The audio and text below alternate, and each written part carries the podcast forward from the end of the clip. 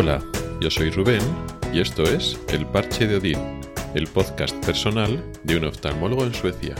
Este es el episodio 69 y voy a hablar del uso del móvil en la consulta médica. Bueno, ya estamos en primavera y aquí pasa como en España, pues ah, va alternando días de más frío, más calor, estamos como saliendo del invierno y entonces, pues con el tema de la ropa, pues a veces que tienes que ir con más ropa, menos ropa. Lo mismo que en España, pero con un matiz un poco más frío. Hay algún día que hacía buena temperatura y que igual para un trayecto corto, pues de ir, vas a comprar y de ir del aparcamiento del coche a, donde vayas a comprar al supermercado, pues bueno, pues me hace 8, 10, 12 grados, pues mira, vas en jersey y no te llevas el abrigo grande. Eso una semana. La semana siguiente resulta que ni iba dos días, menos 6, menos 7 grados. Entonces, pues bien, pero que estás aquí en primavera y claro, algún día hace como de, de invierno, invierno de, de, frío, ¿no? En ese sentido, pues lo mismo que en España, pero en España hay días de más calor, aquí es que tampoco te haces de calor, algún día, pues bueno, pues sí, el abrigo te lo abres más, sobra un poco en ese sentido, y hay días que hace, que sobre todo por las mañanas hace, hace frío. O sea, no te puedes descuidar. Y eso, lo mismo que dice en España hasta el 40 de mayo no te quites el sayo, pues lo mismo aquí, pero con los gorros, los guantes no puedes ir sin ellos porque algún día los necesitas. Pero bueno, hoy no quería hablar del tiempo del clima, sino de una circunstancia que no es que haya mucha diferencia entre España y Suecia, igual hay algún pequeño matiz cultural, pero es una cosa que he encontrado en los dos sitios y un poco cómo responden los ojos ante esta, este problema, que es el uso del móvil en las consultas médicas concretamente de niños. Hablo de consultas de oftalmología infantil, donde es en la consulta del médico se van a tratar los problemas de la vista de los niños y entonces los niños vienen pues con un padre, una madre, a veces con los dos. Y una cosa que pasa aquí y pasaba también en España es que a veces, no todos, pero de vez en cuando, pues mientras estás haciendo la exploración al niño, pues el, el padre o la madre pues eh, saca el móvil y está, bueno, pues eso, eh, trasteando con el móvil, repasando pues las redes sociales, escribiendo mensajes, etc.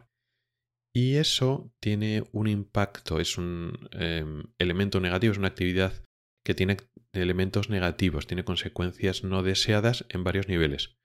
Primero, que el niño lo nota, que bueno, él está haciendo pues, las pruebas que sea, puede estar más o menos nervioso, más o menos inquieto, o al revés, o está a gusto y disfrutando del momento. En cualquier caso, tanto tenga esos sentimientos de aprensión o un poco de temor, o al revés, está a gusto y está disfrutando del momento, ese momento realmente no lo comparte con su padre o con su madre. Ahí en ese caso el progenitor tiene una actitud en general pasiva, pues bueno, pues el niño está diciendo los dibujos o las letras, pues que le señala pues la enfermera, el óptico, el ortoptis o el médico, y está mirando, estamos explorando el movimiento de los ojos, en fin. Está tomando el, niño una parte activa y el padre y o la madre tampoco una parte tan activa, pero cuando el padre y la madre está atento, el niño lo sabe y tiene una conexión, digamos que lo están compartiendo. Lo hace bien, lo hace mal, lo hace de una manera, lo hace de otra. Y esa espera pasiva o esa atención recibida por parte del padre o de la madre es importante para el niño. Aunque no está diciendo nada, o a veces luego al final dice, sí, pues me lo has hecho muy bien, o lo que sea, aunque luego después reciba un pequeño feedback, más o menos, solo el hecho de recibir esa atención es importante para el niño porque es un acto diferente. Ya sé que los niños no tienen que estar 100% del tiempo recibiendo la atención de sus padres, porque también tienen que hacer cosas por sí mismos y tal, pero el acto médico y la, ir a consulta del médico es una cosa especial, se sale totalmente de la rutina y recibir esa atención también sirve. Y es importante. Y si no recibimos el mensaje contrario, es decir, esa cosa de ir al médico no es importante, ¿no?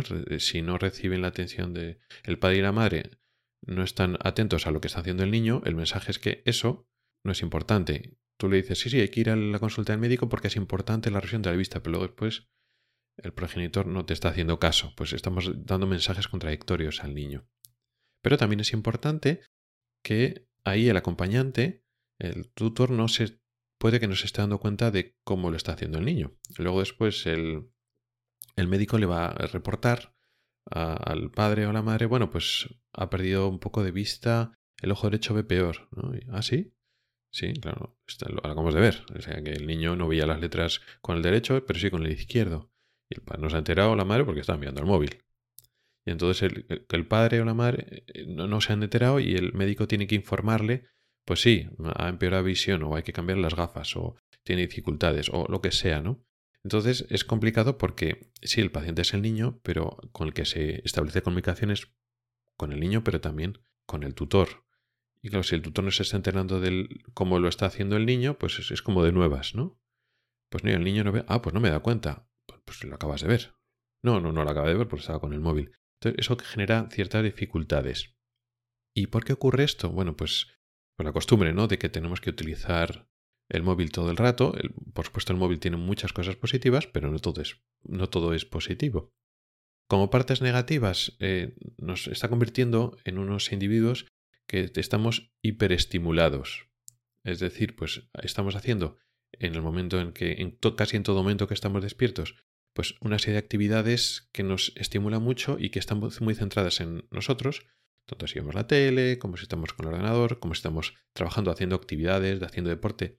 Y los ratos muertos, los ratos entre medio de esas actividades exigentes, pues ya no existen esos ratos muertos. A nada que estamos un tiempo que no estamos esperando a que llegue el autobús o estamos esperando en la cola de, para comprar, enseguida sacamos el móvil y eh, seguimos recibiendo estímulos para estar totalmente estimulados.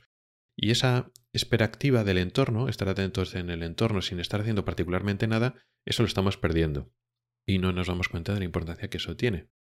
Y eh, al final también es un poco un concepto de egoísmo. ¿No? Es decir, pues el hecho de que nosotros prestemos atención a otras personas, pues es una cosa, ¿no? Un elemento que le estamos dando a esas personas. Y no nos damos cuenta lo que eso significa cuando desconectamos y estamos con el móvil, esa pérdida de atención lo que significa en las relaciones humanas, y en especial en este tipo de cosas. Esto, como digo, pasaba en España, también pasa aquí en Suecia, no sabría decir si pasa más en un sitio o en el otro. Yo he pasado durante mucho tiempo consultas de oftalmología infantil en España y en los últimos años, pues eso, con el auge del móvil, pues esto pasaba de vez en cuando, no constantemente, pero de vez en cuando.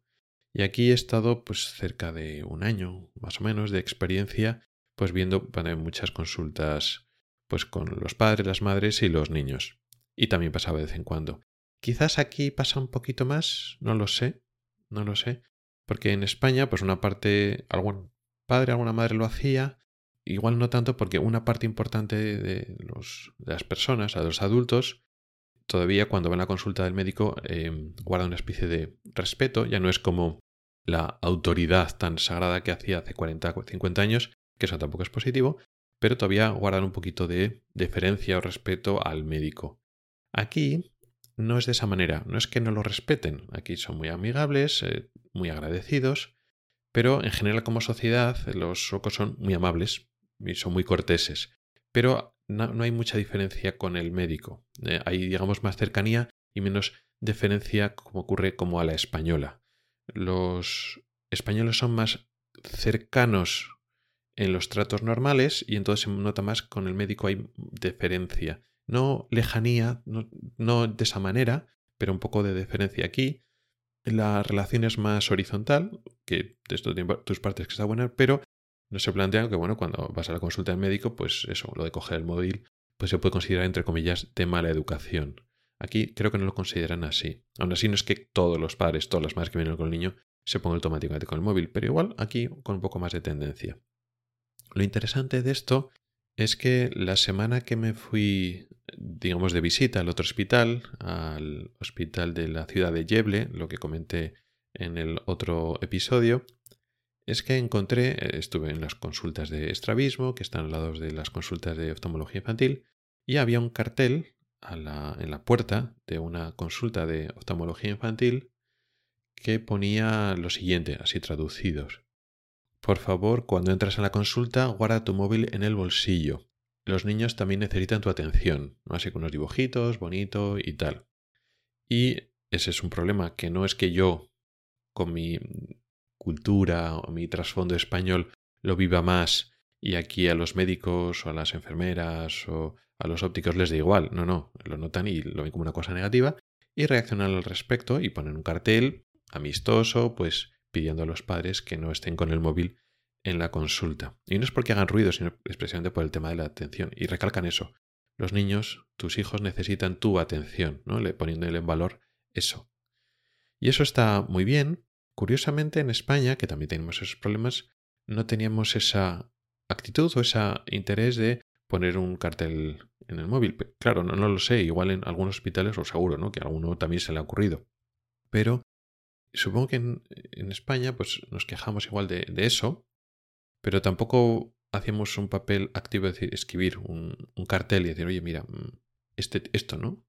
Y eso, eso está muy bien, porque por una parte, eh, los españoles somos más flexibles y más rápidos y más proactivos con ciertos cambios, pero por otra parte, eh, aquí, eh, siendo más lentos para adaptarse y menos pues más rígidos en algunos aspectos en el sentido negativo, cuando ven que algo no funciona, decir, bueno, pues no, no, lo correcto es esto, pues hacen algo para cambiarlo. Y igual en ese sentido no se cortan de decir, bueno, pues lo dicen de una forma adecuada, pero igual como que en España nos da más cosa, tú puedes quejar, ¿no? En petit comité, pues con los compañeros, oye, mira, está todo el día me he tocado tres padres que están con el móvil, luego no se enteran, hablo con ellos, no me hacen, no prestan atención, y luego, pero después, la cosa es decir, bueno, bueno, vamos a poner un cartel y vamos a intentar solucionar las cosas de una forma, eh, digamos, previniendo, ¿no? De una forma amistosa.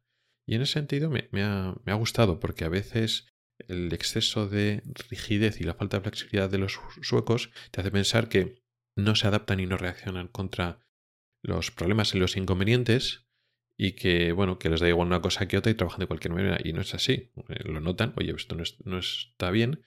Igual en algunos aspectos reaccionan de una forma que igual los españoles, pues sí, te quejas, pero luego no lo solucionas. Pues igual ellos se quejan menos, pero en algunas circunstancias ponen las medidas para intentar solucionarlo. Entonces eso lo he visto de una forma positiva. Al principio, cuando leía el cartel, tampoco lo entendía, con el móvil en el bolsillo, ¿qué, ¿qué, están hablando? Porque, y luego ya entendí, ah, claro, es verdad, sí, es un problema aquí y es un problema en España. Fíjate, no se me había ocurrido, pues oye, pone un cartel en forma amistosa. Parece que en España es como, hombre, esto se tiene que dar por supuesto y no lo hacen, ¿no? Y te, sabe mal que la gente no lo haga espontáneamente. Bueno, pues lo hacen espontáneamente, pues recuérdaselo de una forma adecuada, buena, sin buscar la confrontación, sino en plan buen rollo, ¿no? Y la verdad es que es una buena solución. Igual, intentan no producir conflictos, pero por otra parte intentan solucionar un problema que para ellos es un problema lógicamente. Y nada, eso es todo lo que quería contaros hoy. Gracias por el tiempo que has dedicado a escucharme. Puedes contactar conmigo por correo electrónico en elparchedodin.gmail.com, por Twitter o en el grupo de Telegram. En las notas del programa tienes un enlace para oír los episodios antiguos del podcast. Nos oímos la próxima semana. Hasta el próximo episodio.